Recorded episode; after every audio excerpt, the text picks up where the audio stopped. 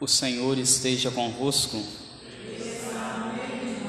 Proclamação do Evangelho de Jesus Cristo segundo Marcos. Naquele tempo, disse Jesus aos seus discípulos: Quem vos der a beber um copo de água, porque sois de Cristo, não ficará sem receber a sua recompensa. E se alguém escandalizar um destes pequeninos que creem, melhor seria que fosse jogado no mar, com uma pedra de moinho amarrada ao pescoço. Se a tua mão te leva a pecar, corta. É melhor entrar na vida sem uma das mãos, do que tendo as duas e ir para o inferno, para o fogo que nunca se apaga. Se teu pé te leva a pecar, corta-o é melhor entrar na vida sem um dos pés do que tendo os dois e ser jogado no inferno. Se o teu olho te leva a pecar, arranca-o. É melhor entrar no reino de Deus com um olho só do que tendo os dois e ser jogado no inferno, onde o verme deles não morre e o fogo não se apaga, pois todos hão de ser salgados pelo fogo. Coisa boa é o sal, mas se o sal se tornar insosso, com que restituireis o tempero? Tende, pois, sal em vós mesmos e vivei em paz uns com os outros. Palavra da salvação. Ave Maria, cheia de graça, o Senhor é convosco. Bendita sois vós entre as mulheres, e bendito é o fruto do vosso ventre, Jesus. Santa Maria, Mãe de Deus, rogai por nós, pecadores, agora e na hora de nossa morte. Amém. Caríssimos irmãos, nós podemos dizer que toda a liturgia de hoje, primeira leitura retirada da carta de São Tiago e também o Evangelho de São Marcos, convida-nos a refletirmos a respeito da vida eterna tudo aquilo que nós fazemos, tudo aquilo que nós realizamos aqui neste mundo, nós devemos fazer, devemos realizar, tendo em vista a vida eterna. E tendo em vista a vida eterna, tendo em vista o fim dos tempos, onde, quando Deus nos chamar, se for da vontade dele, nós estarmos ao seu lado no reino dos céus, se nós assim vivemos aqui neste mundo, assim vamos nos comportando para viver junto de Deus, assim também. Nós, enquanto aqui estamos, vamos caminhando de uma forma melhor. Enganam-se aqueles que dizem que devemos pensar somente no aqui, no agora, nesta vida. Porque se pensam somente nesta vida, se esquecem da vida eterna. Se esquecem da vida em Deus, que é toda a eternidade. Aqui neste mundo nós estamos presos ao tempo, mas em Deus, no final dos tempos, quando Ele nos chamar, nós teremos toda a eternidade.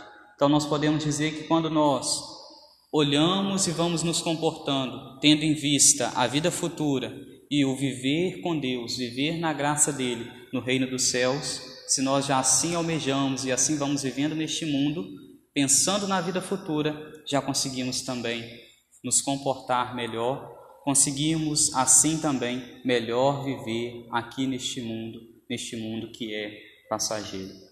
Isso é o que nos mostra São Tiago na sua carta que nós ouvimos hoje na primeira leitura. E assim nós poderíamos dizer também que Jesus nos mostra neste evangelho de hoje. Primeiro, Jesus diz que aquele que der algo a alguém, e aqui ele cita um copo de água, porque sois de Cristo, este não ficará sem a recompensa. Aqui Jesus estava falando aos seus discípulos. Muitos, naquela época, muitas pessoas viam aqueles que eram os discípulos de Jesus e gostavam de ajudar a eles, porque eles eram os discípulos de Jesus. E Jesus se lembra disso, lembra disso a eles, que muitas coisas que eles estavam fazendo, muitas coisas que as pessoas faziam era tendo em vista que eles eram um seguidor de Jesus, que eles eram um pregador da palavra de Jesus. Nós podemos imaginar que muitas pessoas na época poderiam dizer: Eu vou oferecer isso a essa pessoa porque ela prega o Evangelho, vou dizer isso, vou fazer isso àquela pessoa porque ela é um discípulo de Jesus. E aí, aqui, depois de Jesus falar a respeito disso, ele começa então a falar a respeito do escândalo, falando que os seus discípulos deveriam tomar muito cuidado para não serem motivos de escândalo para os outros. E aí é que nós poderíamos pensar em nós também, tomarmos todo o cuidado necessário, uma vez que nós também somos discípulos de Jesus. O discípulo é aquele que segue um mestre. Nosso mestre é Cristo, nosso mestre é Deus. Então, por nós o seguirmos, nós somos estes discípulos e devemos tomar todo o cuidado necessário para não escandalizar aos outros. E aí é que é importante nós nos lembrarmos que o escândalo ele acontece com aqueles que são os mais pequeninos na fé, como nós ouvimos no Evangelho. Ai daqueles que escandalizaram algum destes meus pequeninos, ou seja, aqueles que estão na sua fé iniciante, aqueles que são os principiantes na fé. Porque aqueles que não têm fé não se escandalizam com as más obras daqueles que são cristãos, daqueles que são católicos, daqueles que são os discípulos de Jesus e aqueles que têm a sua fé fortalecida em Deus, aqueles que olham somente para Deus e esquecem das obras humanas, se recordam que o ser humano é falho, por isso pode cair, este também nunca se escandaliza. Escandaliza-se sempre aqueles que são os principiantes, aqueles que estão iniciando a sua caminhada na fé. Por isso, devemos tomar todo o cuidado necessário para não sermos motivo de escândalo uns para com os outros. E depois de Jesus falar a respeito disso, ele começa então a falar a respeito do inferno. Várias passagens da Bíblia, Jesus fala a respeito do inferno. É interessante que Jesus, em toda a Bíblia, vários momentos, fala muito mais a respeito do inferno do que a respeito do céu. E por que, que Jesus faz isso? Por que, que a Bíblia fala disso? fala disso para nós nos darmos conta de que o inferno existe e que nós devemos tomar todo o cuidado para para lá nós não irmos, para, para lá nós não caminharmos, tomarmos todo o cuidado necessário para irmos construindo a nossa vida em Deus.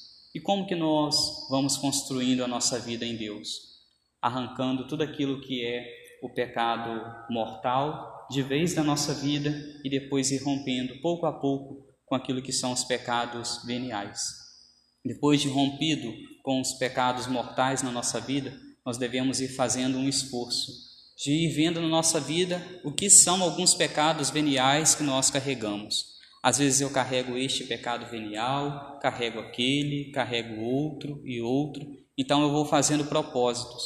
Durante tal tempo eu vou me policiar neste pecado venial. Então eu vou rompendo com ele durante aquele tempo.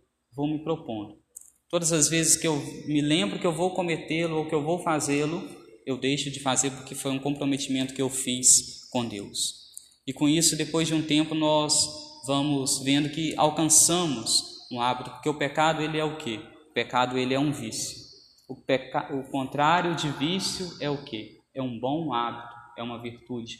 Então, depois de um tempo, aquela boa atitude exercida mais vezes, ela vai se tornando então um hábito, nós vamos deixando de lado aquilo que era um vício, aquilo que era aquele pecado, aquela mancha venial.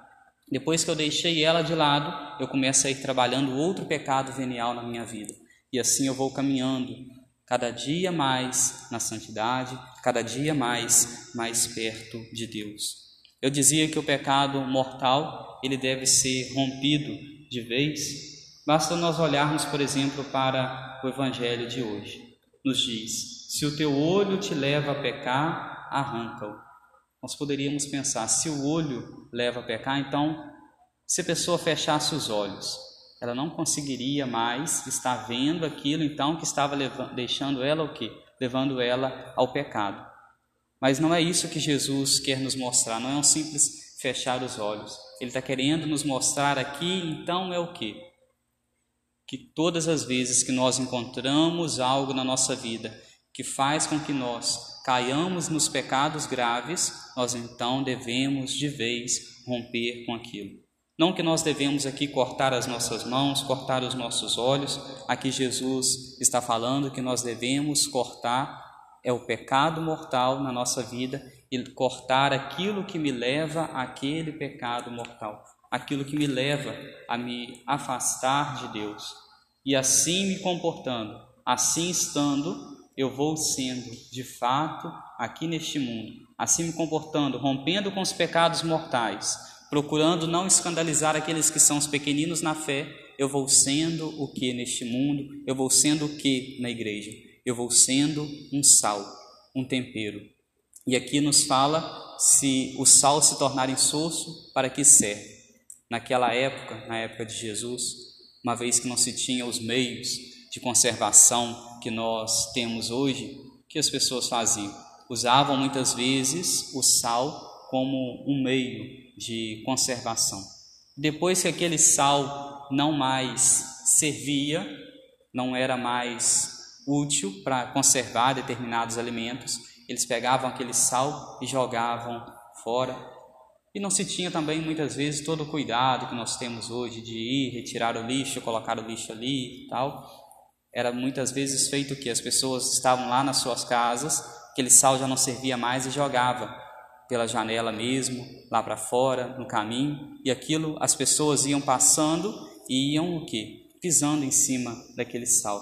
Por isso que em outro evangelho, no evangelho de São Mateus, Jesus não só fala que o sal, quando ele não serve, se torna insosso, mas fala que o sal insosso, muitas vezes ele é pisoteado. Nós, então, enquanto católicos, enquanto fiéis, quanto pessoas que devemos e que desejamos estar em Deus, viver unidos de, junto dele. Nós que comungamos da Eucaristia devemos ser então este bom sal, não o sal que não serve mais, mas fazermos a diferença, trazermos o tempero necessário para a minha salvação e também, por que não, para a salvação do outro, para que o outro também, olhando para mim, que sou um discípulo de Jesus, ele também possa um dia se tornar um discípulo de Jesus e se aproximar mais cada vez mais de Deus. Louvado seja nosso Senhor Jesus Cristo.